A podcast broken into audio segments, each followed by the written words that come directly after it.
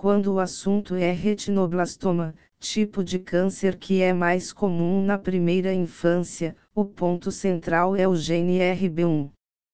Presente no DNA de todas as pessoas, este é um gene da categoria supressor de tumor, ou seja, com a capacidade de corrigir os erros no código genético que podem levar ao desenvolvimento de câncer.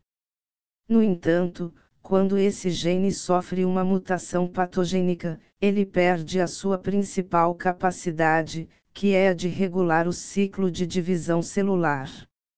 Se aproveitando desta falha é que o retinoblastoma surge. Os primeiros sinais de retinoblastoma podem ser percebidos ao se observar os olhos da criança, sendo que os principais são o olhar cruzado ou um sinal branco na pupila, leucocoria, em retrato feito com flash ou exposto à luz. A partir da suspeita, é indicada a realização de um teste genético, que investigará a presença de mutação no gene RB1 para se confirmar o diagnóstico. Em 60% a 70% dos casos, esta mutação surge de forma esporádica, ou seja, não foi herdada do pai ou da mãe e sim, após o nascimento, uma célula sofreu mutação e passou a se multiplicar descontroladamente. Portanto, duas em cada três crianças com retinoblastoma não têm a mutação no gene RB1 em todas as células do corpo. Normalmente, esses pacientes desenvolvem a doença após o primeiro ano de vida e em apenas um dos olhos. Em uma porção muito pequena de retinoblastomas não hereditários não há mutação no gene RB1. Alguns desses retinoblastomas parecem ser causados por alterações em outro gene, conhecido como MYCN. Cerca de 30% a 40% dos casos têm como causa uma mutação herdada ao nascimento no gene RB1 em todas as células do corpo. O retinoblastoma hereditário é mais comum em bebês, antes do primeiro ano de vida.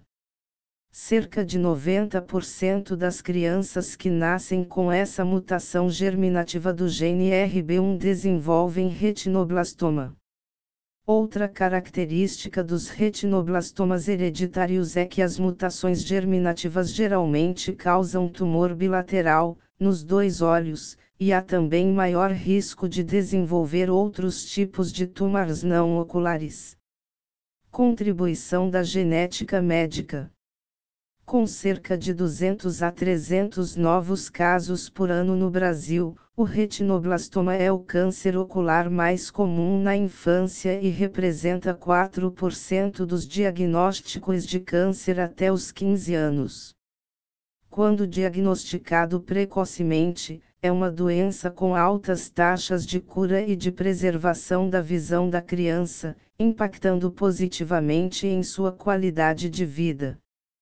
É recomendável que todo bebê faça o teste do olhinho após o nascimento e que este procedimento seja repetido com frequência até os 5 anos de idade, faixa etária mais atingida pelo retinoblastoma.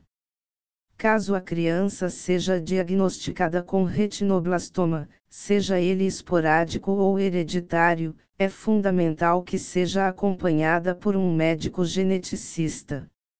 O paciente com retinoblastoma tem maior risco de desenvolver outros tipos de câncer ao longo da vida.